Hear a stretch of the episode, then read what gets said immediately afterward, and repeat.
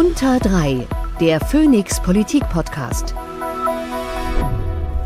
Es ist Freitag, der 3. November 2023. Es ist kurz nach halb eins im ARD Hauptstadtstudio in Berlin. Und hier ist, meine Damen und Herren, für Sie Thorsten Faas. Und auch in Folge 91 des Phoenix Politik Podcasts ist wieder Herr Schärfer dabei. Guten Tag. Hier steht nichts. Ja, aus gutem Grund habe ich dir das wieder hingeschrieben. Denn was sind schon Worte, nachdem Kommentare und Meinungsäußerungen dieser Tage vom Kopf auf die Füße gestellt worden sind? Nichts ist mehr, wie es mal war. Wir müssen umdenken. Ein Weiter so darf es nicht mehr geben. Okay, aha. Wir hören den äußerst geschätzten Kollegen Arndt Zeigler mit einer Anmerkung zu einer Schiedsrichterentscheidung am vergangenen Sonntag im Spiel Frankfurt gegen Dortmund. Habt ihr vorhin den Handelfmeter gesehen für Eintracht Frankfurt gegen Borussia Dortmund? Lasst mich dazu ein Wort sagen. Ah!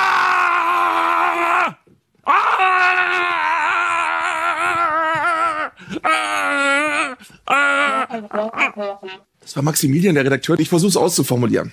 Das war jetzt eben mein erster Gedanke. Anzeigler war das. Und ich frage mich seitdem, wie zukünftig Kommentare in den Tagesthemen oder vielleicht auch im Deutschlandfunk ähm, sich anhören könnten. Und dann habe ich mich außerdem gefragt, ob es vielleicht auch dein erster Kommentar war am Mittwoch dieser Woche. Nice. In mir steckt ja, wissen viele nicht, äh, ein Viertel Saarländer. ja, du wärst enttäuscht, wenn ich dem nicht was abgewinnen könnte. Es war unglücklich, möchte man sagen. So kurz vor Schluss. Kurz Nachschluss quasi. Sogar. Nachschluss, eigentlich hätte also, es längst Ihr hättet 96 Minuten Zeit, aber das, das nur am Rande. Ja, ja, schwierig. Wir können aber auch fragen, was unser Gast darüber denkt und wie eng er verbunden ist mit dem ersten FC Grevenbruch Süd oder dem TUS Grevenbruch 1911. Ich habe äh, tatsächlich selber für TUS Grevenbruch gespielt äh, als äh, Jugendlicher. Ähm, Im Nachhinein würde ich sogar äh, sagen, ich war eigentlich ein guter Fußballspieler, aber für mehr hätte es im Leben nicht gereicht.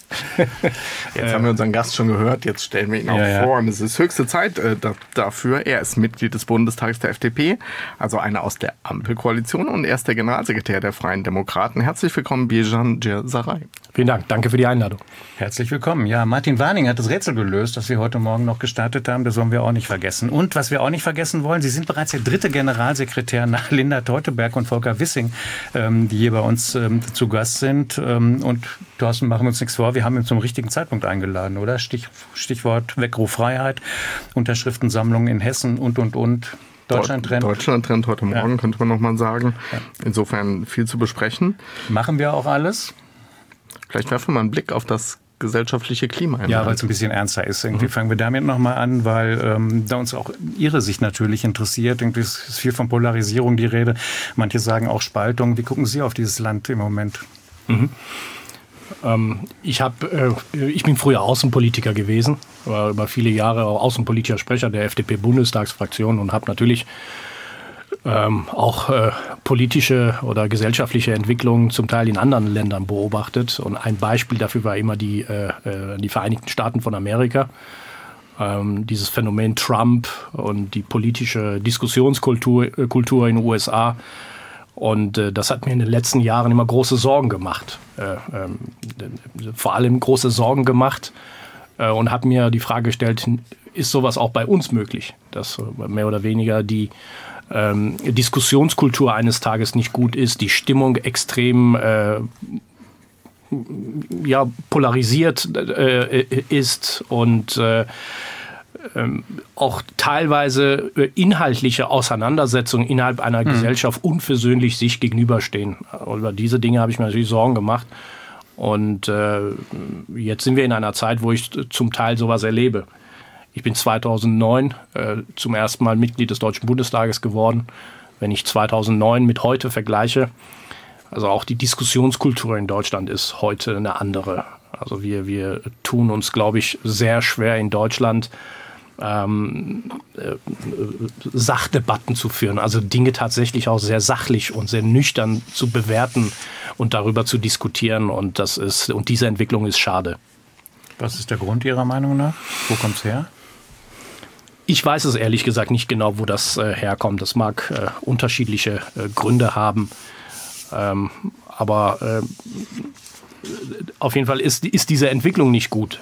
Zumal ja die Politik ist ja ein Spiegelbild der Gesellschaft.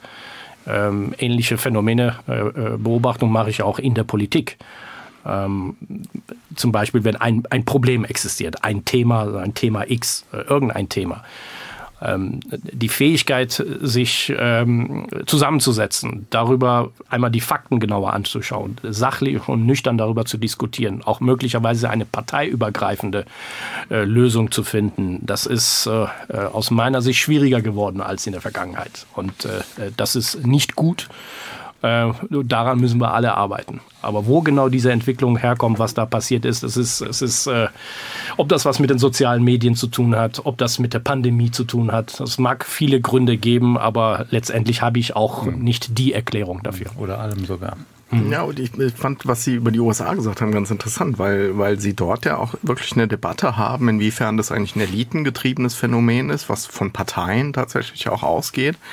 Man spricht oft von affektiver Polarisierung, dass das eigentlich mehr gefühlte Gegensätze sind, die gar nicht so sehr in, in wirklichen inhaltlichen Gegensätzen ähm, äh, ihre Begründung haben oder denen eigentlich nachlaufen. Und insofern glaube ich, muss man schon tatsächlich auf Eliten auch gucken, auf Parteikonstellationen und ne, also gibt ja auch in Deutschland eine spannende Debatte dazu, was hat sich eigentlich verändert in den letzten 20, 30, 40 Jahren.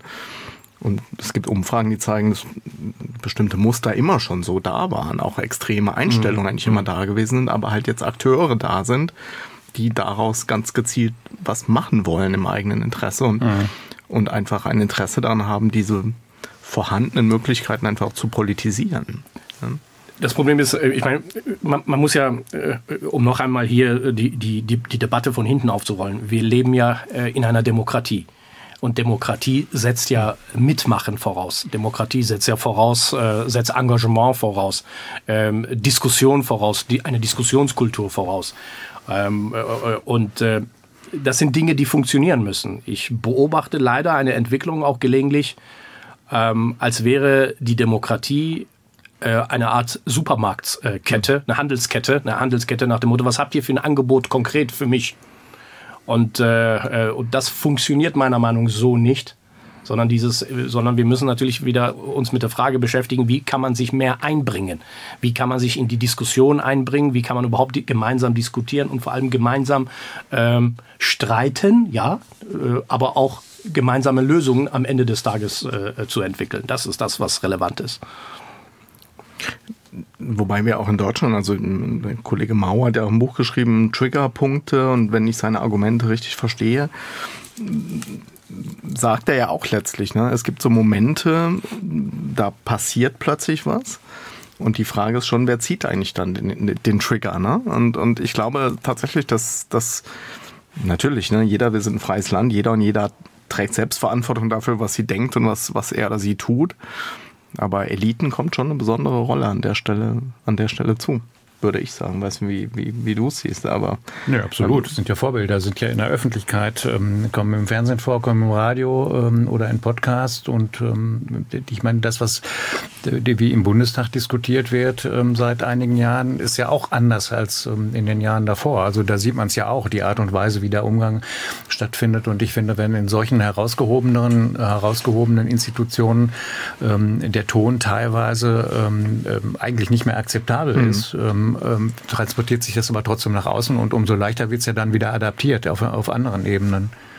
Plus, ich glaube, was man sieht, ist, dass so verschiedene Konfliktlinien auch zunehmend zur Deckung gebracht werden. Ne? Weil, du, weil man einfach jetzt, benennen wir es einfach mit der AfD, auch einen Akteur hat, der immer wieder in diese Rolle mhm. tritt, ja, die Unzufriedenheit in die eigenen Bahnen zu lenken und damit wirklich im politischen System so ein relativ klarer Schnitt ist, wer unzufrieden ist, wer protestieren will, wer vielleicht auch extreme Einstellungen hat, der, egal welches Thema es ist. Mhm. Ja. Das hätte sich früher vielleicht mal so sortiert, mal so, mal so, aber das findet sich jetzt sozusagen dort. Vielleicht gucken wir mal auf eine. Ja. Auf eine und machen das so.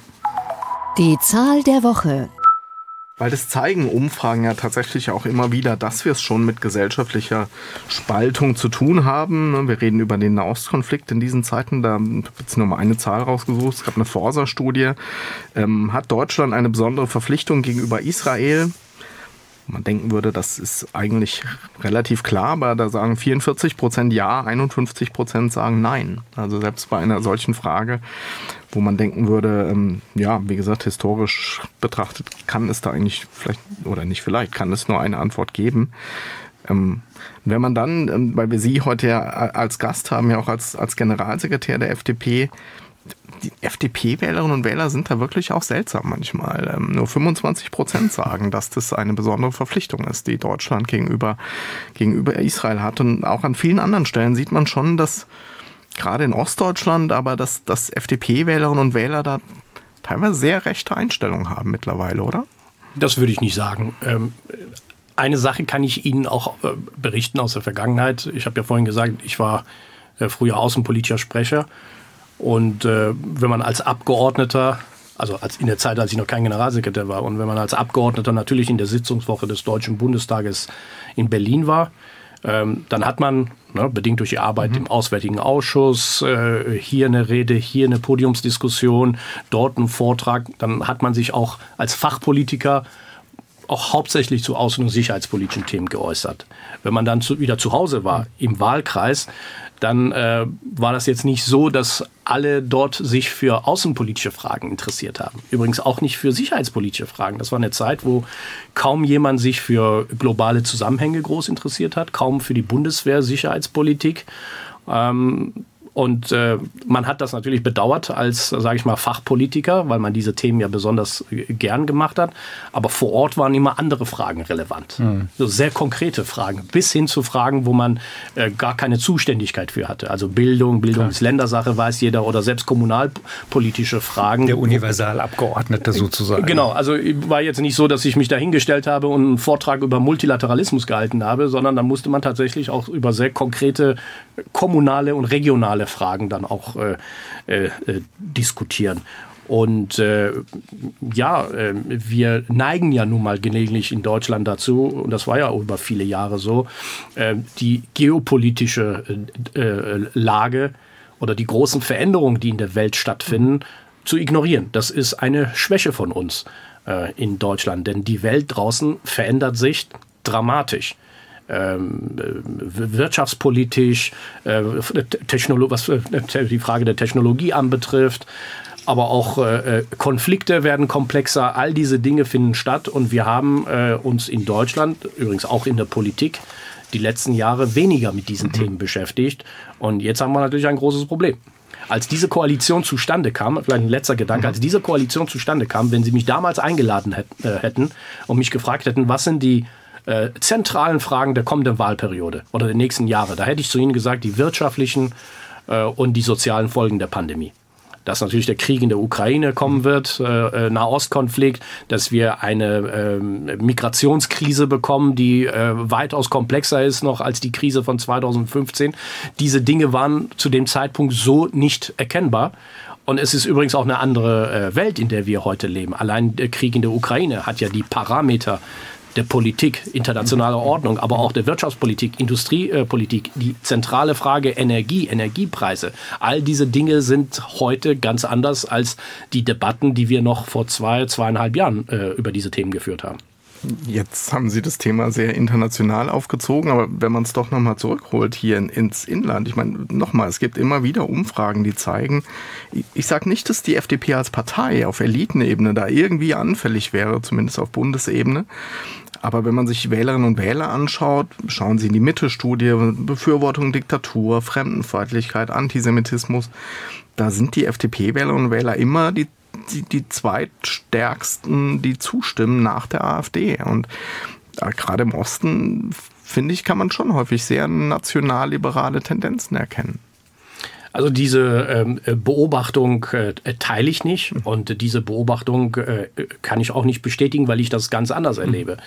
Die FDP ist eine weltoffene und tolerante Partei. Wir können das ja auch runterbrechen auf die Frage Migration. Und übrigens wir wollen, selbst wenn wir nicht nur über die FDP reden würden, mhm. ich kann in Deutschland keinen Rechtsruck erkennen, mhm. auch nicht beim Thema Migration. Ähm, ich würde sagen, die Menschen in Deutschland sind weltoffen und tolerant, aber die Menschen in Deutschland oder die Mehrheit äh, äh, der Menschen, die wollen wissen, äh, wer zu uns kommt Und vor allem wollen sie eine Migrationspolitik, die regelbasiert ist. Ähm, äh, die Rechtsstaatlichkeit. Ähm, und vor allem, ich meine, das hat ja mit links-rechts gar nichts zu tun. Wenn, wenn ich heute über das Thema Migration rede, dann brauche ich doch nur mit einem Bürgermeister oder mit einem Landrat vor Ort mich zu unterhalten. Ähm, und die sagen einfach mir dann auch ganz klar, wie die Lage vor Ort ist. Und das sind in der Regel Menschen, die ähm, helfen wollen die äh, äh, Probleme lösen wollen. Und die sagen, wir können einfach im Moment nicht. Und die Migrationspolitik, die derzeit in Deutschland existiert, überfordert unsere Kommunen. Aber und deswegen, da kann, da kann, ich nicht sagen, oh, das ist aber jetzt rechts oder mhm. das ist jetzt links. Also diese Kategorie ist für mich äh, zu theoretisch und die Probleme sind einfach äh, äh viel zu konkret. Aber wir reden gerade massiv über Antisemitismus auch. Irgendwie da, das, das muss man doch auch zur Kenntnis nehmen und da muss man doch zu dem Ergebnis kommen, dass da tatsächlich was passiert gerade in der Gesellschaft. Und da kann ich doch nicht nur ähm, im Hinblick äh, betrachten auf, äh, wie es jetzt immer so schön heißt, importierten ähm, ähm, ähm, Antisemitismus, sondern wir haben ja da gewisse Traditionen in diesem Land ähm, seit Jahrzehnten. Das ist doch da und das verstärkt sich doch auch. Und wenn ich heute ähm, oder wenn ich Interviews höre mit Jüdinnen, mit Juden, die genau das beschreiben, dass sie, egal von welcher Seite, massiver denn je attackiert werden, egal wofür. Also, und dass es schlimmer geworden ist in den letzten Jahren, das muss man doch auch zur Kenntnis nehmen.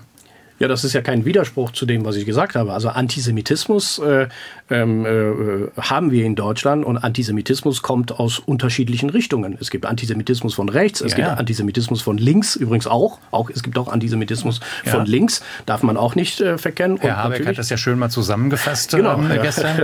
Und es gibt, es gibt natürlich auch äh, äh Antisemitismus aus äh, bestimmten Communities die in den letzten Jahren natürlich äh, äh, in Deutschland eingewandert sind.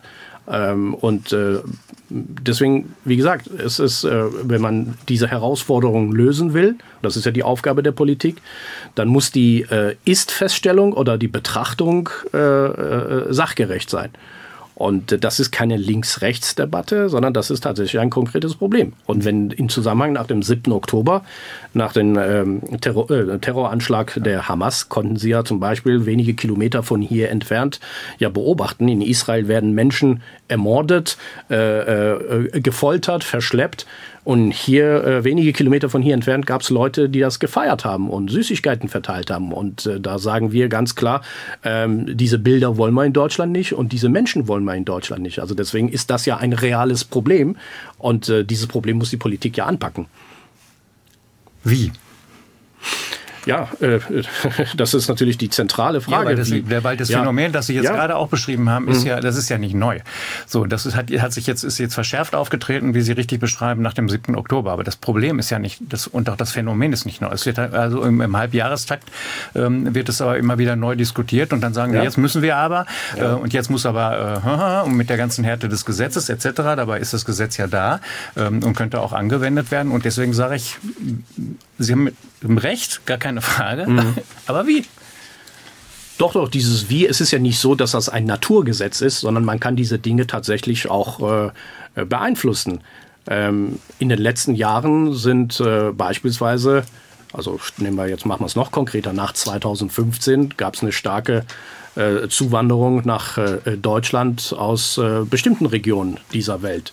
Und äh, wo es eigentlich auch keine Überraschung ist, wenn Menschen hier hinkommen, dass sie auch äh, bestimmte, ähm, bestimmte Einstellungen von ihrem Ursprungsland auch mitbringen und eine vernünftige Integrationspolitik. Also vorhin haben wir ja über Migration gesprochen. Wir brauchen eine vernünftige äh, äh, und äh, eine vernünftige Migrationspolitik, aber wir brauchen auch eine vernünftige Integrationspolitik. Mhm. Das heißt, Menschen, die hier hinkommen, müssen wir schon deutlich sagen, was die Spielregeln Klar. in diesem Land sind. Äh, das und das sind unsere Werte. Und wir bestehen darauf, dass diese Werte eingehalten werden. Und wer diese Werte nicht, äh, wer diese Werte ignoriert oder uns ganz klar sagt, diese Werte teile ich nicht und äh, ich hab Glaube an was ganz anderes. Und äh, damit meine ich ganz klar die Werte des Grundgesetzes. Wer so etwas sagt, ähm, der kann natürlich nicht erwarten, hier äh, eine Willkommenskultur zu erfahren. Ähm, ich, das passt ja zu dem, was wir ganz am Anfang gesagt haben. Die Debatten in Deutschland pragmatisch und sachlich zu führen. Kanadier, die Amerikaner zum Teil auch, oder Australien, Neuseeland, die schaffen das. Die sagen zum Beispiel sehr, sehr konkret, was sie wollen. Die sagen, welche Form der Migration sie wollen. Die sagen aber auch, welche Form der Migration sie nicht wollen. Und die sagen auch ganz klar, was für ein Wertekodex existiert, wenn äh, Menschen beispielsweise in, in, in Kanada leben. Mhm. Und diese Erwartungshaltung, die, das ist etwas, was die Politik in den letzten Jahren äh, äh in Deutschland zumindest nicht vermittelt hat. Ein großer Fehler und das fällt uns gerade auf die Füße. Wir kommen, glaube ich, gleich nochmal darauf zurück. Aber wir, ja, wir machen an der Stelle ähm, mal weiter, weil unsere Hörerinnen und Hörer bestimmt schon ganz lange auf etwas warten, was fester Bestandteil einer jeden Folge ist, nämlich, dass wir unseren Gast auch immer adäquat vorstellen. Und das tun wir nicht irgendwie, sondern natürlich mit dem Er hat seine. Die Tempo-Bio. Bijan Djirsaray habe ich in der ARD ähm, Aussprachedatenbank gefunden, dass man eigentlich diese, ähm, diesen Teil des Namens betont. Ähm, stimmt das so? Ja, ne? Ja. ja Aber wir haben uns mittlerweile alle daran gewöhnt, dass alle sagen ähm, Djirsaray. Das ist, das ist ein häufiger Name im Rheinland. Äh, äh, äh, und wie gesagt, sollten Sie Probleme mit der Aussprache haben, es, es, reicht völlig, wenn Sie Herr General zu mir sagen.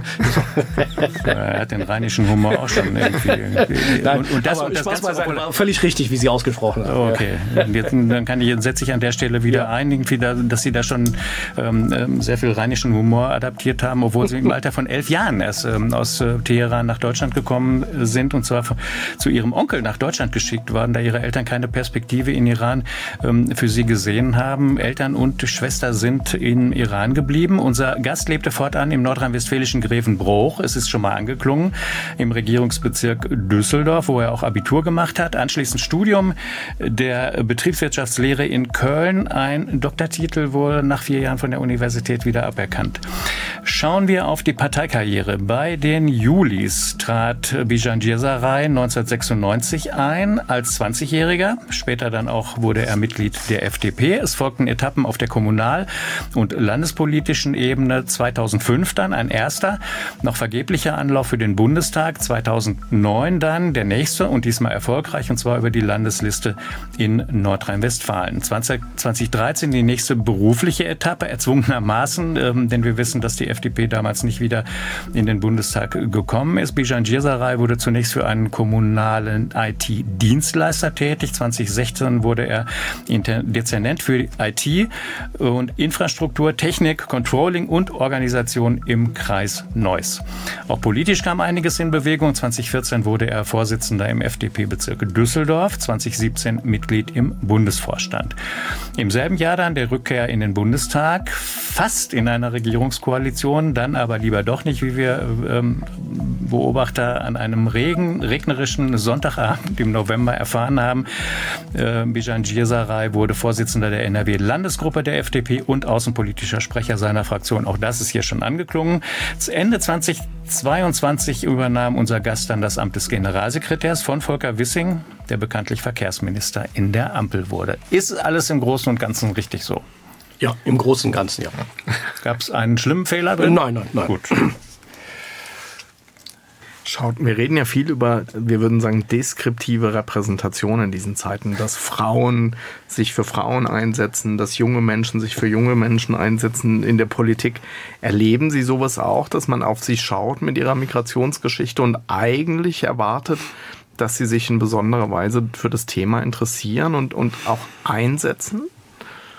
Ja, das stimmt. Ähm, das äh, äh, erlebe ich. Allerdings äh, ähm, weise ich Gedankenspiele dieser Art immer schnell zurück. Ähm, es ist ja vorhin gesagt worden, ich bin mit elf Jahren nach Deutschland gekommen. Das ist 1987 gewesen. Das ist alles schon ein paar Tage her. Ähm, und bis zum heutigen Tag ist das so, egal wo ich auftrete und wo ich eine Rede halte, ähm, gibt es äh, äh ein Bedürfnis, das nochmal zu erwähnen. Mhm. Ähm, ich meine das jetzt nicht hier bezogen, sondern äh, auch woanders, wo man irgendwo, wo, wo man erwartet wird als Redner oder sonst was, kommt, es, kommt dieser Hinweis immer. Dazu. Wie, wie empfinden Sie ja. das denn dann? Weil das könnte, könnte ja auch sein, äh, guck mal, was alles geht. Das könnte ja eine, eines von den ähm, Erfolgsgeschichten sein, die viele ja. vermissen. Ja, aber ehrlich gesagt, ehrlich gesagt, mich stört das ein bisschen, weil äh, meine, äh, ich habe ja vorhin gesagt, das ist so lange her und äh, ich fühle mich als Deutscher Und äh, ich bin auch ein deutscher Politiker. Also ich bin kein iranischer Politiker, ich bin auch kein Exil-Iraner. Habe schon alles gelesen. Ja. Sondern ich bin ein deutscher Politiker, ich bin Rheinländer und äh, ich vertrete als Bundestagsabgeordneter einen Wahlkreis im Rheinland. Und es ist schon für Menschen, die eine, eine Migrationsbiografie haben, eine Sehnsucht nach Normalität. Also warum muss ich bestimmte Dinge mehr erklären als jemand, der ganz okay. normal hier geboren ist und äh, sein Leben gelebt hat, einen Werdegang hat? Und ich muss immer zu bestimmten Dingen Stellung nehmen, die äh, äh, ja sehr weit zurückliegen. Und ich will diese, dieses Besondere wollte ich auch als Jugendlicher, auch als Kind, dieses Besondere äh, oder anders zu sein, wollte ich nie, sondern es ist wirklich eine starke Sehnsucht nach Normalität gewesen. Mhm. Einfach mal zu akzeptieren, ich bin nun mal in Deutschland aufgewachsen. Ich bin, ich heiße zwar Bijan Djerzarei, ich bin im Iran geboren, aber ich, ich bin ein Deutscher, ich bin ein Grevenbrocher. und, äh, und diese, diese Normalität habe ich äh, schon äh, oft vermisst, weil das dann immer eine Rolle spielt. Ähm, warum bist du damals nach Deutschland gekommen? Warum haben dich deine Do äh, Eltern dahin geschickt? Geschickt. Ist das, ist das eigentlich richtig, dass du selber Migrationshintergrund hast, aber schon eine sehr klare Positionierung äh, in der Migrationspolitik vornimmst? Und ähm, übrigens, wo steht es eigentlich geschrieben, dass ich äh, mich nur zur Migrationspolitik mhm. äußern muss? Es gibt ja auch äh, also äh, steuerpolitische Themen, wirtschaftspolitische Themen äh, sind ja genauso relevant für mich und werden auch von, von einem Bundestagsabgeordneten oder Politiker ja auch bearbeitet. Aber dieses, dieses permanente, ähm, er ist ein Politiker mit Migrationshintergrund, Hintergrund, ehrlich gesagt, äh, manchmal ja, geht mir das auch stark auf die Nerven. Verstehe ich total. Ähm, wobei Sie es jetzt natürlich sehr einseitig dargestellt haben. Wir hatten auch mal die Bundestagspräsidentin hier, die von ihrer Jugend, Kindheit erzählt hat und die einfach, die nicht einfach war. Das hat sie sehr offen hier berichtet. Und die einfach Erfahrungen gemacht hat, die andere nicht haben. Und, ja. und darum geht es doch eigentlich zu sagen, also ich will jetzt gar nicht, und wir kommen auch gleich mhm. zu anderen Themen, keine Sorge, aber ohne Deutschkenntnisse hier anzukommen, ist doch eine Erfahrung, die sie sehr konstruktiv einbringen können. Was heißt das eigentlich für junge Menschen, die hierher kommen? Mhm. Ich, ich verstehe, dass das nervt, wenn man, wenn man darauf reduziert wird, aber andererseits Menschen, die diese Erfahrung nie werden machen können, einfach mal zu erklären, was das heißt, könnte doch positiv sein. Und vielleicht auch einen ganz anderen Blick auf dieses Thema Migration, ne? Also vielleicht zu haben, also aus dem aus der eigenen Biografie raus, auch vielleicht ein anderes Verständnis, warum Menschen hierher kommen, mhm. ähm, die, die ein besseres Leben wollen. Das war ja in Ihrem Fall im Grunde auch so. Aber das ist ja kein Widerspruch zu dem, nee. was ich äh, vorhin nein, nein, gesagt nein, habe. Überhaupt nicht. Also äh, einmal diese Sehnsucht nach Normalität, äh, das höre ich übrigens oft von Menschen, die äh, eine ähnliche Biografie haben oder Migrationsbiografie haben. Äh, dieses, ähm, ich bin doch ganz normal, ich bin ja Deutscher, ich bin ja ein deutscher Politiker oder sonst was. Das ist also einmal diese Sehnsucht nach der Normalität, aber gleichzeitig auch die Erfahrung, die man da gemacht ja, hat, dass man diese Erfahrung konstruktiv einbringt, äh, das äh, ist normal. Also das, das kann man sinnvoll einsetzen, klar. Nur vorhin haben wir über Kanada gesprochen. Ich glaube, ich habe ja auch, ich meine, im Iran gab es damals äh, eine Revolution 1979 und dann haben ja viele Familien den Iran verlassen oder kurz danach und äh, einige nach Deutschland, nach Europa gekommen, viele sind auch nach Amerika gegangen oder, oder Kanada oder Australien übrigens aus meiner Familie auch. Äh, dort ist man, in Kanada ist man Kanadier. In Australien ist man Australier. Da sagt keiner, ich bin Australier mit Migrationsbiografie, mhm. ich bin Kanadier mit Migrationshintergrund. Das, das muss man nicht sagen, sondern man ist Kanadier, man ist Australier, man ist Amerikaner. Aber ich muss permanent in Deutschland erklären, dass ich Bürger mit Migrationshintergrund bin, dass äh, ich äh, mit elf Jahren aus dem Iran kam. Mhm. Warum bin ich aus dem Iran gekommen? Was haben meine Eltern sich dabei gedacht oder sonst so was? Und so. Deswegen, das ist äh, äh, klar kann man diese Erfahrung mhm. konstruktiv nutzen und einbringen und auch äh, Verständnis entwickeln und vor allem auch konstruktiv an Lösungen arbeiten. Aber dieses permanent erklären mhm. zu müssen, dass das so ist, das ist, muss ich sagen, das ist äh, ich will jetzt nicht sagen, das ist belastend, aber das ist, mhm. das ist, äh, das, das erschwert halt. Äh, Nein, ich meine, das ist ja so eine Idee von, von Mainstreaming auch zu sagen, das geht nicht darum, dass junge Leute im Jugendausschuss sind und Frauen Frauenpolitik machen, sondern dass die deren Perspektiven einfach überall einbringen. Aber da siehst du doch auch auf der anderen Seite dann noch wieder mit dem, was Sie schildern, ähm, Herr Jesaray, dass, dass Sie in dieser Gesellschaft so was, was, was Offenheit angeht, ja dann mhm. offenbar dann doch nicht so weit her ist, weil wenn Sie das ständig erklären müssen, wie Sie es gerade beschrieben haben, weil Sie Sie vorher gesagt haben, ist es alles so prima offen hier, ähm, was es generell ja auch ist, faktisch, gar keine Frage, äh, was Meinungsfreiheit, viele andere Dinge angeht. Aber wenn Sie doch genau diese Situation erlebt haben und es eben nicht so ist wie in den USA und Kanada, sondern man sagen, du, der Mann hat einen deutschen Pass, der engagiert sich hier für eine äh, demokratische Partei irgendwie und trotzdem wird das immer noch hinterfragt. Also da ist doch offenbar noch Nachholbedarf mhm. in diesem Land. Ganz erkennbar, Thorsten. Ja, absolut, definitiv. Wir reden jetzt über die FDP. Genau. Jetzt ist aber höchste Warum Zeit ist es dann die FDP geworden? Warum ist bei mir die ja. FDP? Also wie gesagt, durch, durch meine äh, iranische Biografie, Erfahrung mit einer Revolution, äh, mit, äh, einer, äh, mit einem Krieg, mhm. der Iran-Irak-Krieg 1980 äh, bis 88 ähm, und äh, die ganzen Veränderungen, die man im Iran erlebt hat, war ich schon ein sehr früh ein sehr politisches Kind oder ein sehr politisch äh, interessierter äh, Mensch. Denn äh, in die Kindheit, wenn man in einer Diktatur aufwächst, ähm, bekommt man schon ein Gespür dafür, äh, ähm, äh, wie, wie ja, was, was Politik mit dem Leben machen kann, was Politik mit Menschen machen kann. Klar, wenn, wenn Freunde verschwinden, wenn Nachbarn verschwinden ja. oder auswandern müssen, äh, äh, wenn Hinrichtungen gibt und all diese Dinge, das kriegt man ja mit. Und äh, man bekommt eine besondere Sensibilität später auch für beispielsweise Themen wie Freiheit, Bürgerrechte, Menschenrechte. Das sind Themen, die dann einem äh, äh wahnsinnig wichtig sind, die man dann auch, wo, wo man auch ein Leben lang sagt, dafür werde ich mich engagieren. Muss noch nicht mal in einer Partei sein, aber dafür diese Dinge werde ich mich engagieren. Und dann bin ich nach Deutschland gekommen und äh, ja und, und, wie gesagt, dadurch, dass man, äh, dass man auch äh, so politisch sehr interessiert war, hat man die Politik in Deutschland ja auch beobachtet. Ich hatte auch äh, Glück. Ich hatte exzellente Lehrer in der Schule, die das auch, die uns auch die Dinge äh, gezeigt haben, die Dinge erklärt haben, ähm, wie funktioniert, was passiert im Bundestag, was passiert im Bundesrat. Das sind die Parteien, das sind die Unterschiede. Und ich war natürlich außenpolitisch sehr interessiert. Und das ist Außenpolitik, das war äh, Partei von Hans-Dietrich Genscher, Klaus Kinkel und diese Dinge.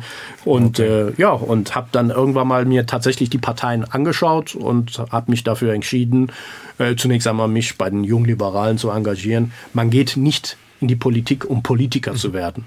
Sondern manche man, schon. Man, manche schon. ähm, Manche schon. Vermute ich. Ja, ich halte nicht viel davon. Es gibt einen riesen Unterschied zwischen Menschen, die in die Politik gehen, um sich zu engagieren, mhm. und Menschen, die in die Politik gehen, um Karriere zu machen. Den Unterschied werden Sie merken, spätestens wenn Sie mit diesen Leuten mal länger Zeit verbringen oder die, die Karrieren länger beobachten. Ist in meinem Job äh, genauso. Aber gibt es, ich, äh, ich frage mich gerade, ob es Vorbilder gibt von AußenpolitikerInnen, die Generalsekretär geworden sind. Das ist eher ungewöhnlich, oder?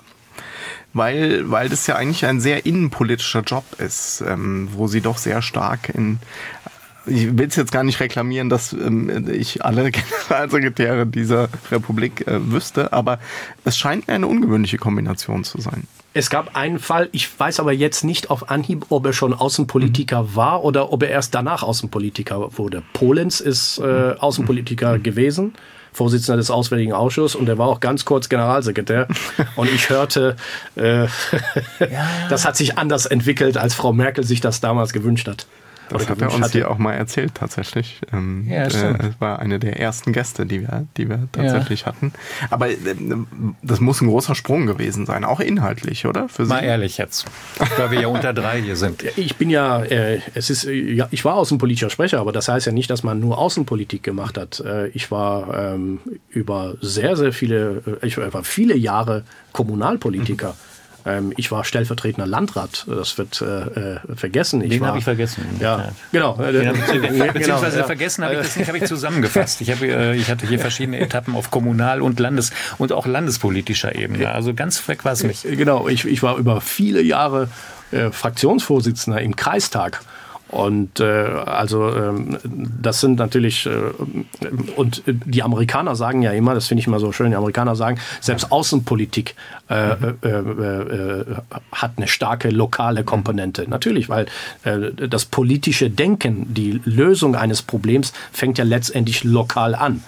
Äh, und äh, von daher war das jetzt nicht so, dass ich äh, ähm, quasi vorher nur Außenpolitiker war, globale Zusammenhänge erklären musste und dann auf einmal Wärmepumpen erklären musste, sondern es ist äh, tatsächlich, es ist, äh, es ist, es sind die Themen, die äh, einem auch äh, vorher bekannt waren und die man auch vor Ort äh, regional auch äh, erklärt und ja erläutert hatte. Mhm. Das Munzinger Archiv ähm, schreibt, in seiner neuen Rolle als Generalsekretär musste Gierserei den Drahtseilakt meistern, das Profil der FDP zu schärfen und eigene Akzente zu setzen, die sich deutlich von Positionen der SPD und der Grünen unterscheiden ließen, ohne aber den Koalitionspartner zu brüskieren. Zitat Ende. Meine Frage ist, würden Sie sagen, dass Ihnen das gelungen ist?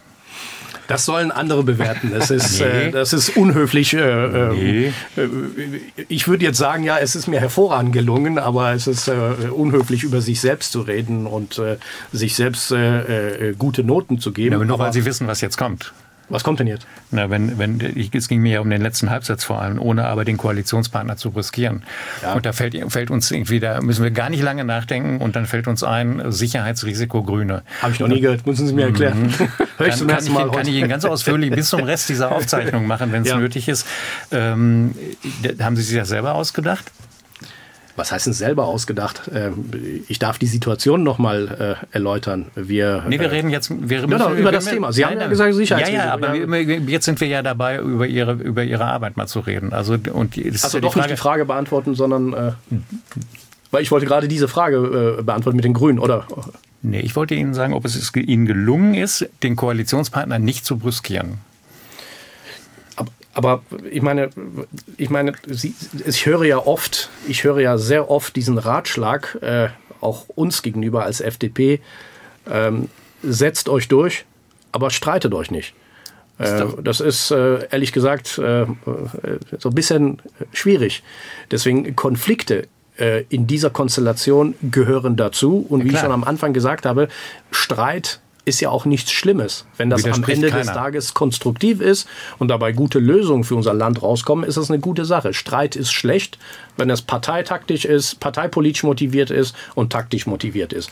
Und dazu gehört auch äh, eine gelegentlich harte Auseinandersetzung auch innerhalb der Koalition. Ja, aber, ähm, aber gegen Streit hat ja keiner was. Also das ist, dass man in, in, auch in der Sache hart agiert. Aber wie haben wir früher äh, zu Beginn dieser ähm, ähm, Aufzeichnung hier selber ähm, betont, wie wichtig Diskussionskultur ist, mhm. äh, wie wichtig der Umgang untereinander ist, irgendwie auch in schwierigen Situationen. Gerade jetzt, wo wir, wo wir ja ähm, wahrscheinlich keine Spaltung, aber doch eine sehr starke Polarisierung haben. Irgendwie da hauen Sie so einen Satz hier raus. Irgendwie, obwohl Sie natürlich in der Sache können Sie natürlich eine völlig andere Position haben. Aber die Frage ist doch, was signalisiere ich mit einem solchen mit einer solchen Formulierung, denen, mit denen ich eigentlich zusammenarbeiten will. Und das habe ich eigentlich bis heute nicht verstanden. Aber und nochmal noch mal Ausrufezeichen. Ja. Andere Auffassung, Diskussion in der Sache, auch hart in der Sache, kein Thema für mich. Ja. Muss sein. Ja, dann muss ich aber doch die Situation erläutern. Äh, das war äh, eine Situation, mitten in einer Migrationskrise, wo ganz klar äh, da, da, erwartet bei dem Wort wird, interveniere ich gleich auch nochmal. Aber okay, aber äh, wo von uns erwartet wird, von einer Koalition erwartet wird, äh, Lösungen zu entwickeln. Ähm, und es ging hier um die Frage, wie schaffen wir es auf europäischer Ebene eine Lösung zu, hinzubekommen, also die Reform der gemeinsamen Asylpolitik. Wir sind als Deutschland das La Land, was am stärksten davon betroffen ist. Das heißt, wir sollten ein Interesse daran haben, dass auf europäischer Ebene eine Lösung zu, zustande kommt denn die Fortschritte seit 2015 sind bescheiden. Und in einer solchen Situation ähm, als äh, Koalition ähm, eine solche gemeinsame europäische Lösung aufzuhalten und zu, zu torpedieren, das war der Eindruck, ähm, das habe ich als höchst problematisch empfunden. Und äh, wenige Stunden danach haben Sie auch mitbekommen, dass der Bundeskanzler ja auch deutliche Worte zu dem Thema gefunden hat, auch äh, mit Blick zu einem Koalitionspartner, dass äh, äh hier tatsächlich Deutschland die Dinge nicht mhm. aufhalten mhm. darf. Also ähm, das eine Wort oder, oder Bezeichnung wird ja hier und dort werden ja gelegentlich auch Bezeichnungen benutzt, die, ähm, die dazugehören. Es ist aber nicht so, dass äh, die Grünen oder die Sozialdemokraten permanent nett über uns oder über mich reden. Ähm, das, das, das gehört dazu. Nochmal, wenn am Ende des Tages eine vernünftige Lösung erreicht wird, äh, dann äh, ist das eine gute Sache, dann hat sich die Debatte gelohnt. Ihr Vorsitzender hat mal gesagt, für die politische Sprache von Generalsekretären gelten in Deutschland traditionell eigene Regeln. Ist das so ein Beispiel dafür, dass man manchmal einfach in der Rolle einfach was sagen muss, was vielleicht auch der Vorsitzende, das hat Erhard Schärfer, glaube ich, eben auch gemeint mit der Frage, ob man sich eigentlich abstimmt bei sowas, die der Vorsitzende einfach qua Amt nicht sagen kann? Es ist, äh, glaube ich, in Deutschland bekannt, dass Generalsekretäre äh, ja auch oft mit der Abteilung Attacke äh, verbunden werden. Es ist bekannt, dass Generalsekretäre, da könnte ich einige Beispiele auch aus der Vergangenheit nennen, Generalsekretäre doch ähm, auch die Dinge pointiert und lauter setzen als mhm. vielleicht andere. Als ich Generalsekretär wurde, ähm, äh, da gab es viele, die gesagt haben, äh, kann er das wirklich? Weil er ja vom Typ her eigentlich ein sehr äh, ruhiger Mensch und äh, ein sehr differenzierter Mensch ist. Und der Generalsekretär muss in der Lage sein, zuzuspitzen und Debatten auch mhm. scharf zu führen. Ähm, ja, ich äh, glaube, äh, äh können Sie. Jeder, ich glaube, jeder kann heute ein Bild davon machen. Macht Nochmal. Spaß? Die Aufgabe als Generalsekretär? Nee, letzteres, zuspitzen und dann mal einen raushauen. Ja und nein. Äh, gelegentlich ist eine Zuspitzung ähm, für eine Debatte notwendig. Ähm, aber am Ende des Tages äh, muss die Lösung da sein. Und äh, ganz am Anfang dieser Sendung habe ich auch gesagt, wir müssen in der Lage sein, differenzierte Debatten zu führen. Mhm. Ähm, und äh, das ist das, was letztendlich äh, am Ende des Tages auch im Fokus stehen muss. Also wenn jetzt alle anfangen würden, wie Generalsekretäre zu reden, ähm, dann würde dieses System vermutlich oder diese, würde das Ganze nicht funktionieren. Aber es ist ja oft auch die Aufgabe des Generalsekretärs, die Dinge auch bewusst pointiert zu setzen, laut zu setzen. Man guckt dann dahin und dann ist es auch in dem Moment, wo dann die Aufmerksamkeit auch vorhanden ist, also auch methodisch, dass man dann inhaltlich sauber, äh, sachlich und nüchtern äh, die Themen dann bearbeitet. Und das muss der Generalsekretär übrigens auch können, denn der ist nicht nur die Abteilung Attacke, sondern er ist auch die Abteilung Strategie äh, und mhm. Diplomatie. Mhm. Äh, das heißt, am Ende des Tages muss es konstruktiv sein. Sie haben ja vorhin meine Rollenbeschreibung ja äh, vorgelesen. Das heißt, einerseits gelungen, gelingen muss, äh, die Debatten äh, zu führen, gleichzeitig Profil der eigenen Partei äh, erkennbar zu machen, aber auch am Ende des Tages äh, die Dinge konstruktiv abzubinden. Denn, denn ist, ist er auch Generalsekretär nicht in der Opposition, sondern einer Regierungspartei. Weil ich gestern, weil ich gestern so viel, nein, nein, nein, keine bemerke das. Ich wollte nur Keine sagen, Sorge. weil ich gestern irgendwie eine ganze Stunde Spaß beim Deutschlandfunk Kultur hatte. Irgendwie nehme ich jetzt mal kurz zurück. Ich habe immer noch einen Punkt auch zu dem hier, aber bitte. Nein, wir, wir gucken auch mal so ein bisschen hinter die Kulissen hier. Ähm, wie darf ich mir das vorstellen? Sie haben dann eine Morgenlage innerhalb der, des Vorstands der FDP, wo Sie den Tag so ein bisschen vorplanen oder, mhm. oder die Woche oder von, von, oder beides? Oder wie, wie, wie darf man sich das vorstellen? Ganz praktisch. Also eine Morgenlage ähm, gibt es jeden Tag. Mhm. Äh, danach gibt es, also dazu gibt es zusätzlich Gremien wie mhm. beispielsweise Präsidium oder der Bundesvorstand. Dann gibt es äh, die Bundestagsfraktion, Vorstand der, der Fraktion. Ähm, Darüber hinaus gibt es auch landespolitische mhm. Verpflichtungen. Es gibt ja eine Landesgruppe auch innerhalb der Bundestagsfraktion. Also man Aber Sie sprechen jeden Morgen mit dem Vorsitzenden? Kann man sagen? Ja, Und, äh, ja, das kann man sagen. Aber wie gesagt, ich wollte nur sagen, mhm. Kommunikation äh, ist außerordentlich mhm. wichtig, mhm. dass man äh, permanent die Dinge auch gemeinsam bespricht und gemeinsam die Lage analysiert und Schlussfolgerungen daraus zieht. Der, der Vorsitzende hat mal bei einem Parteitag gesagt, er sei ja anderthalb Jahre lang jeden Morgen mit der Generalsekretärin aufgestanden. Das hättest du jetzt wissen können. Das hat er war gesagt ja aber beim Parteitag. Ähm, aber es gab keine Standing Ovations an der Stelle. Aber nee, weniger. ähm, es gab ja gestern neue Zahlen in Deutschland Trend, die kennen Sie natürlich auch, hätten wir auch zur Zahl der Woche machen können. Ähm, 4 Prozent. Ähm, wenn Sie das so hören, sagen Sie dann, oh, da habe ich, muss ich glaube ich meine Strategie vielleicht jetzt mal ändern oder vielleicht auch die Partei oder was sagen Sie dann? Alles richtig gemacht, nur wir sind nicht verstanden worden. Nein, äh, zunächst einmal ist das ja nur eine Momentaufnahme. Und äh, die entscheidende Umfrage ist für mich die Umfrage. Der Wahlabend. Ne, der Wahlabend 2025. Ja, das ist, das ist äh, eine Realität. Und übrigens habe ich auch über die Jahre äh, äh, auch ein Gefühl dafür entwickelt, wie Umfragewerte sich entwickeln in einer bestimmten Situation.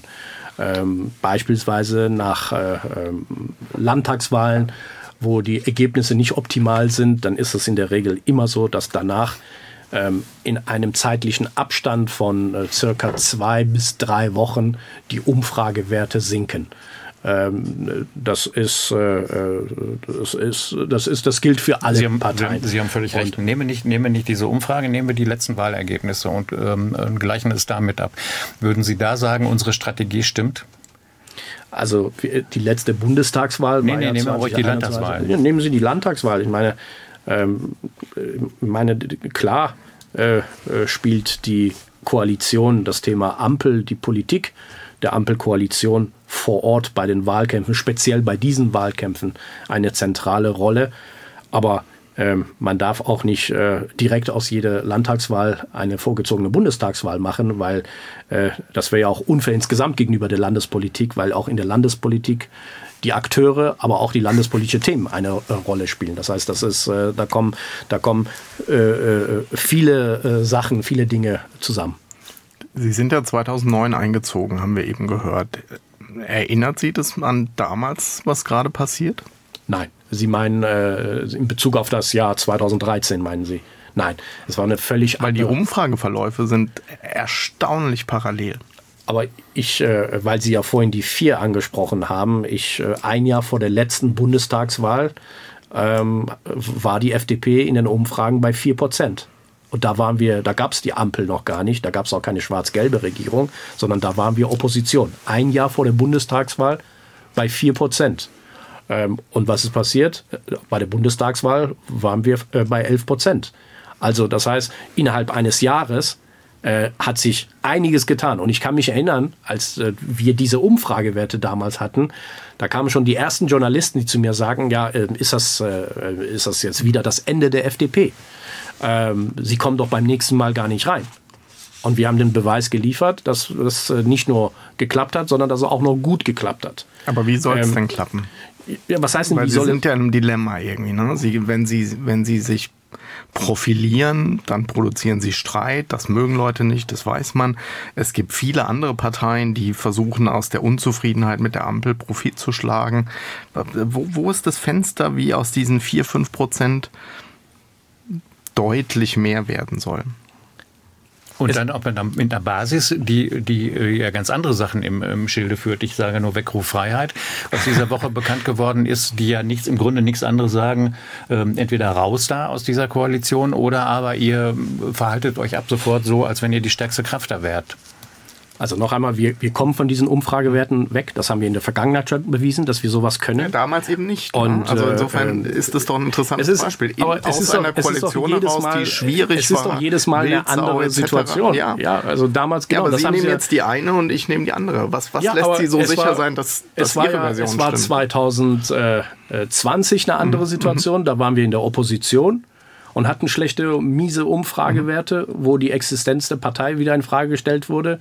Und wir hatten damals 2012, äh, 11 äh, und 13 schlechte mhm. Umfragewerte, wo es dann am Ende nicht geklappt hat. Nur es waren die Herausforderungen in der schwarz-gelben Koalition damals waren ganz andere als die dann in der Opposition und jetzt in dieser Konstellation. Es sind, es ist eine, es sind immer äh, unterschiedliche Situationen. Deswegen ist es auch nicht hilfreich. Ähm, also für mich ist das mhm. äh, äh, nicht hilfreich, an der Stelle äh, äh, einen großen Ausflug in die Vergangenheit zu machen. Mhm. Wichtig ist, wichtig ist für uns, gute Politik zu machen.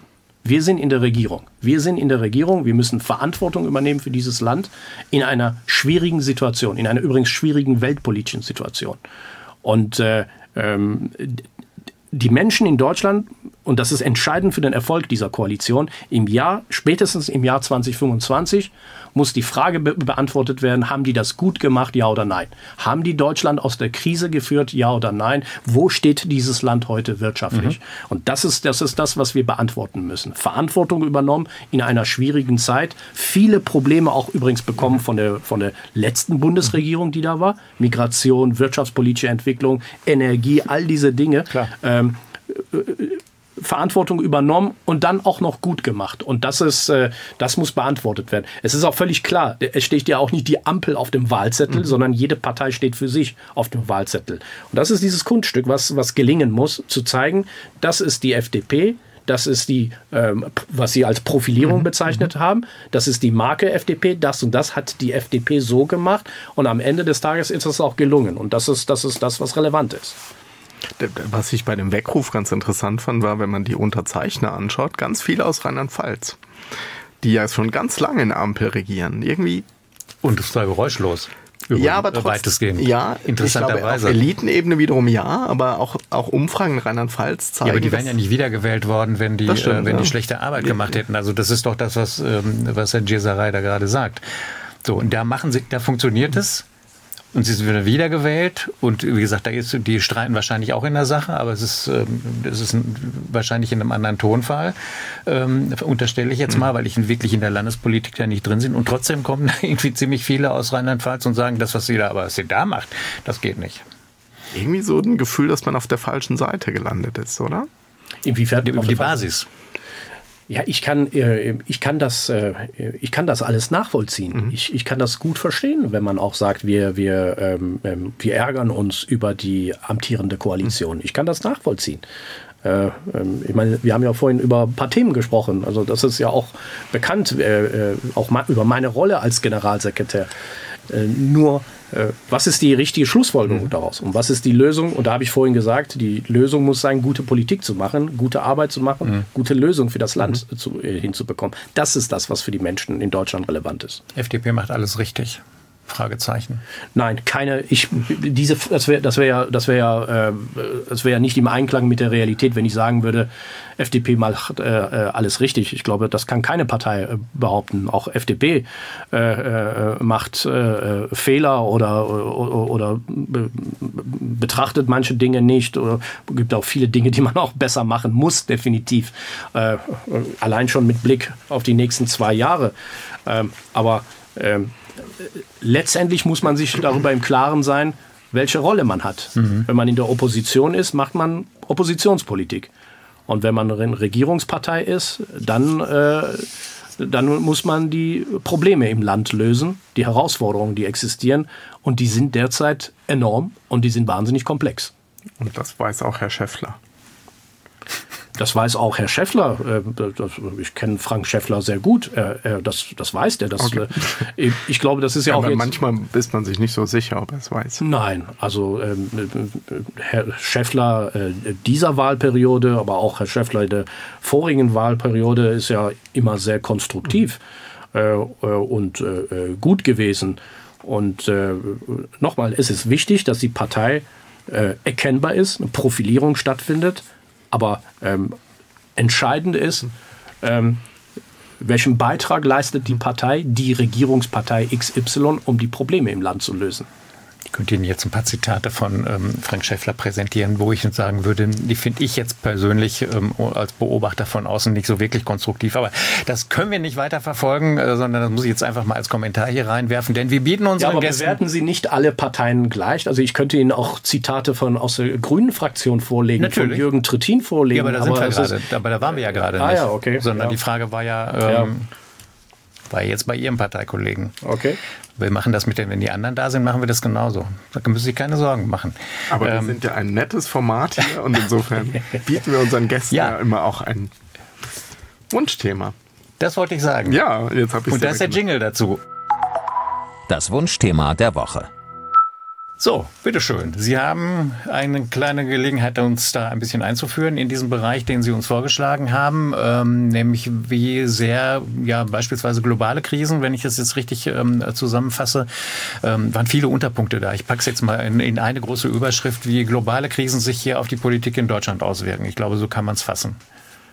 Das genau, also, ist ein Wunschthema, dass man mehr darüber diskutiert. Witzigerweise haben wir das vorhin ja schon. Habe ich, äh, hab ich, hab genau, ich gemerkt. Genau, haben wir schon. Macht, äh, macht aber nichts, kann wir nicht trotzdem nochmal anknüpfen. Äh, dass es wichtig ist, ähm, wichtig ist, dass wir äh, äh zur Kenntnis nehmen, dass äh, die Welt, in der wir leben, äh, sich dramatisch verändert.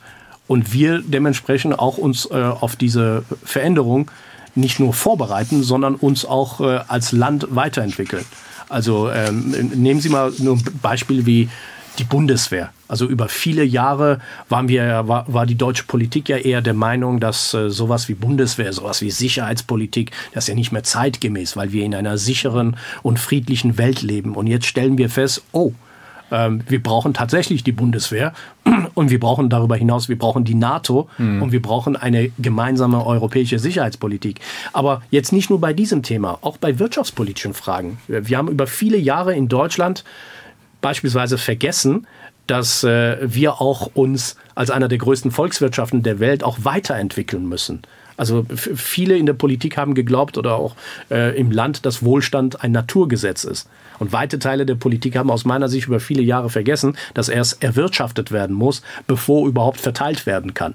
Und das bedeutet, alles dafür zu tun, damit die deutsche Wirtschaft wettbewerbsfähig ist im globalen Zusammenhang, dass wir attraktiv sind für äh, private Investitionen, dass wir Bürokratie abbauen, ähm, dass wir die Veränderung wahrnehmen. Als ich, als ich Abitur gemacht habe, 1996, da hat äh, ähm, unser Klassenlehrer gesagt, ihr müsst gut sein, ihr seid im Wettbewerb mit den Abiturienten aus Bayern und Baden-Württemberg.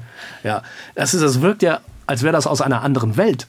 Denn heute sind wir schon längst im Wettbewerb mit den Abiturienten oder mit den Absolventen aus Kanada, Südkorea oder sonst wo.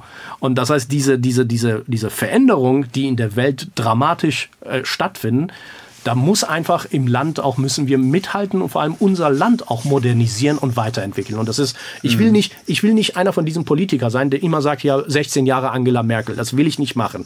Aber trotzdem, es sind wahnsinnig viele Reformen und Strukturveränderungen in Deutschland in den letzten Jahren liegen geblieben. Einige haben wir ja heute besprochen, zum Beispiel Migration, Integration, all diese Dinge. Und das muss jetzt, diese Probleme haben auch nicht übrigens mit der Ampel angefangen, sondern das sind alles Dinge aus der Vergangenheit. Die müssen wir aber jetzt alle gemeinsam gemeinsam regeln, sonst bekommen wir in Deutschland ein Problem. Aber eigentlich braucht man da doch eine gewisse Weitsicht, ne? Irgendwie, weil irgendwie, wenn ich immer nur dann reagiere, wenn irgendwo was passiert, ist es ja in der Regel zu spät. Also kann man natürlich, ähm, und, und haben wir in den letzten zwei Jahren Situationen gehabt, wo es ja quasi auch tatsächlich naja, doch, es wäre absehbar gewesen. Energiekrise, ähm, die Gründe zumindest dafür hätte man, hätte man sehen können, was sich da, was sich da entwickelt. Hätte man vielleicht früher reagieren können. Ähm, äh, bei anderen Themen finde ich es dann schon mal ein bisschen schwieriger. Oder wie, wie kommt man, wie stellt man sich auf, ähm, wenn man, wenn man nicht immer hinterherlaufen will? Also ich glaube, erstmal stimmt es, wenn man sich so die letzten Legislaturperioden anschaut, dann sind eigentlich immer wirklich dramatische Ereignisse passiert, an die man vorher nicht gedacht hat und die dann interessanterweise auch in Wahlkämpfen oft keine Rolle spielen konnten, logischerweise, weil man nicht wusste, dass sie, dass sie kommen. Oder die man um, nicht wahrhaben wollte, dass sie kommen können. Da bin ich wieder beim Gas. Und ja, genau, aber mhm. ähm, also die Pandemie war sicher anders, könnte mhm. man sagen. Ne? Ähm, und, okay. und 2015, ja, vielleicht hätte man auch das absehen können, dass da irgendwann Migrationsbewegungen in der Welt in Bewegung kommen, auf die man dann reagieren muss. Aber wahrscheinlich ist dann einfach der berühmte klare Kompass wichtig, ähm, den man hat und den man dann auf eine bestimmte Situation einfach anwendet und nicht so sehr dann erstmal anfängt, sozusagen drüber nachzudenken, was heißt das denn jetzt eigentlich? Mhm. Also insofern, ähm, weiß ich nicht, ob, ob wie Sie das sehen würden, aber manche Debatte ist dann sehr kurzfristig mitunter geführt, oder?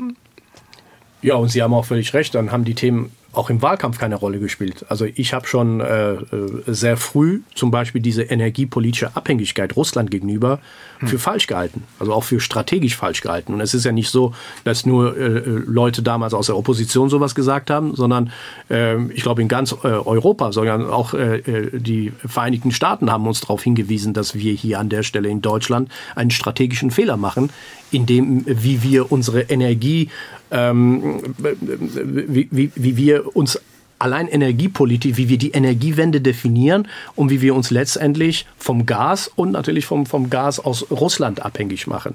Äh, oder noch ein anderes Beispiel.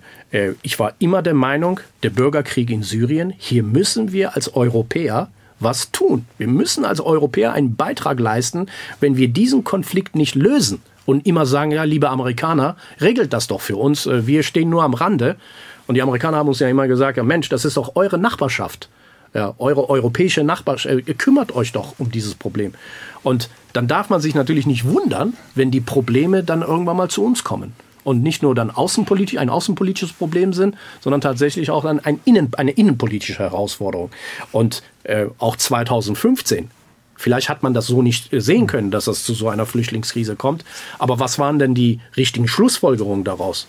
Was waren die europäische Schlussfolgerungen daraus? Was haben wir seitdem gesamteuropäisch erreicht? Und das ist, was mich ärgert, äh, mhm. wenig erreicht. Das und, gut, äh, und, das ist ein großes Problem. Entschuldigung. Ja. Ähm, das ist gut, dass Sie da nochmal bei diesem Thema sind, weil ich vorhin in, interveniert habe bei dem Begriff Migrationskrise. Ich äh, glaube, das ist ein schönes Beispiel, wie ich finde. Ähm, denn wir, wir haben die Entwicklung gesehen, 15, 16, ähm, und dann sind die Zahlen zurückgegangen aus verschiedenen Gründen. So, und dann habe ich den Eindruck, haben man die Füße wieder hochgelegt, so ein bisschen, und äh, ähm, und nämlich genau nicht das gemacht, was sie gerade fordern, nämlich dass man weiter guckt. Ähm, und deswegen glaube ich, haben wir glaub, im Moment, ich denke insgesamt, dass wir glaub, weniger eine Migrationskrise haben, weil wir brauchen ja eigentlich Leute, sondern dass wir eher ein Problem haben mit Wohnen und am Wohnungsmarkt, am, in der, bei der Verwaltung, ähm, bei, der, beim, ähm, bei dem ganzen Umgang mit äh, Asylbewerber und mit ähm, Flüchtlingen, die herkommen, um das, um das konsequenter ähm, und, und zielgerichteter zu verarbeiten irgendwie und, ähm, ähm naja, und plus, die, Entschuldigung. Ja, nee ich finde die Debatte manchmal auch nicht ganz ehrlich, weil einfach auch noch knapp eine Million UkrainerInnen hier sind. Aus guten Gründen wohlgemerkt und dadurch genau ja. diese Probleme vor Ort natürlich mit entstehen zumindest. Ja, ja, weil die natürlich irgendwo wohnen und weil die in Klar. Schulen sind. Und insofern wird manchmal, glaube ich, eine der zentralen Ursachen für die Situation, die wir gerade haben, überhaupt nicht erwähnt. Ja. Also das heißt gar nicht, dass die nicht hier sein sollten, aber die, man hat ja oft, auch das wird, finde ich, sehr selten diskutiert, Menschen, die hierher kommen, aber die das Land auch wieder verlassen. Das ist bei der, beim Großteil der Menschen aus der Ukraine bisher nicht passiert, aus sehr nachvollziehbaren Gründen. Und das ist aber überhaupt kein Thema in der Debatte. Das finde ich manchmal ein wenig irritierend. Wir setzen auf die Weitsicht aller Beteiligten. Wir haben noch was. Wir haben eine Kleinigkeit noch irgendwie und da müssen wir langsam aufhören, weil wir unsere Zeit irgendwie schon ein bisschen ausgereizt haben. Aber das machen wir hier noch. Das sonst noch der Woche. So, und eigentlich wollte ich das eingeleitet haben, weil wir, das haben wir jetzt gestrichen, eigentlich wollten wir über eine Parteigründung hier sprechen, die ähm, demnächst ansteht und was da eigentlich passiert in diesem Sektor und dass da plötzlich eine Person für eine Partei steht, dass es gar kein Programm gibt, sondern nur fünf Seiten äh, Papierchen, habe ich, glaube ich, neulich sogar in, der, in dem Schaltgespräch gesagt. So, und in diesem Zusammenhang ähm, verdanken wir da sonst noch der Woche dem sehr geschätzten Kollegen Boris Herrmann aus der Parlamentsredaktion der Süddeutschen Zeitung.